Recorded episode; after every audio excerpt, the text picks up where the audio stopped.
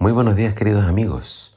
Hoy en Primero Dios te invito a que juntos leamos Primera de Tesalonicenses capítulo 1. Dice así la palabra del Señor. Sabemos, amados hermanos, que Dios los ama y los ha elegido para que sean su pueblo. Pues cuando les llevamos la buena noticia, no fue solo con palabras, sino también con poder, porque el Espíritu Santo les dio plena certeza de lo que decíamos era verdad. Y ya saben de nuestra preocupación por ustedes, por la forma en que nos comportamos entre ustedes. Así que recibieron el mensaje con la alegría del Espíritu Santo, a pesar del gran sufrimiento que les trajo. De este modo nos imitaron a nosotros y también al Señor. Como resultado han llegado a ser un ejemplo para todos los creyentes de Grecia, es decir, por toda Macedonia y Acaya.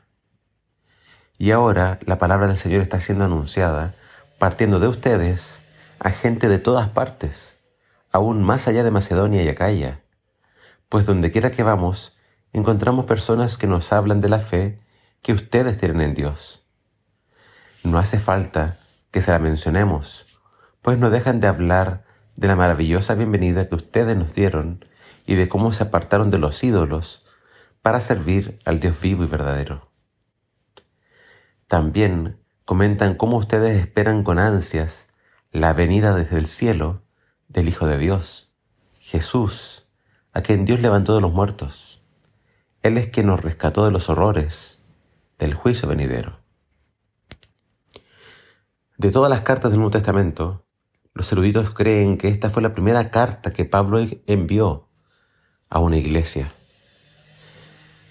Pablo había pasado por Tesalónica después de haber pasado por Filipos.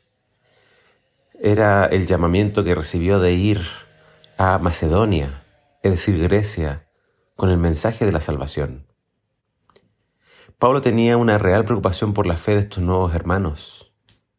Estaban rodeados de persecuciones y Pablo no pudo quedarse mucho tiempo entre ellos. Por tanto, Pablo tenía miedo de que quizás Faltó pasar más tiempo para enseñarles más.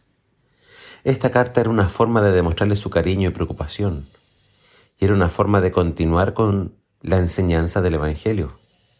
Recordemos que esta era una iglesia gentil, mayormente, ubicada en Grecia, y además tenían muchas preguntas sobre el plan de salvación.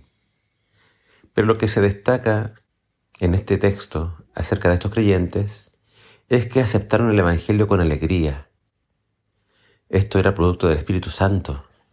A pesar del sufrimiento, estaban alegres y no opusieron resistencia al Evangelio, sino que lo aceptaron de todo corazón. Y lo hicieron a pesar de que había oposición. Se había levantado eh, oposición contra la iglesia en varios lugares.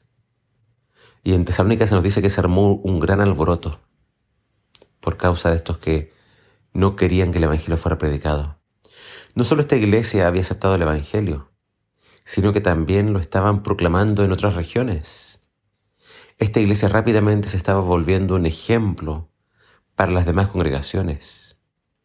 ¿Qué evidencia tenemos de su conversión? Bueno, aparte de que estaban sirviendo al Señor en otros lugares, también dice el texto que ellos habían abandonado los ídolos para seguir al Dios verdadero. Griegos y romanos se caracterizaban por sus grandes templos dedicados a deidades paganas. La adoración de imágenes era parte de su estilo de vida. Pero cuando llegó el Evangelio, todo cambió. Ya no prestaban adoración a imágenes sin vida. Ahora creían en el Dios vivo y verdadero. Y también habían aceptado a Jesús, el Hijo de Dios, como su Salvador creyeron en su sacrificio en la cruz y ahora esperaban con ansias su pronto regreso. De hecho, la segunda venida de Jesús es el tema que más se menciona por parte de Pablo en esta carta.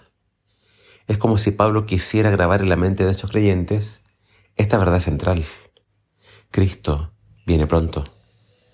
Que al leer esta carta nuestras vidas también puedan ser transformadas y que el pronto regreso de Jesús también nos dé a nosotros fuerzas para seguir predicando estas buenas noticias con quienes aún no conocen de Jesús. Que el Señor te bendiga.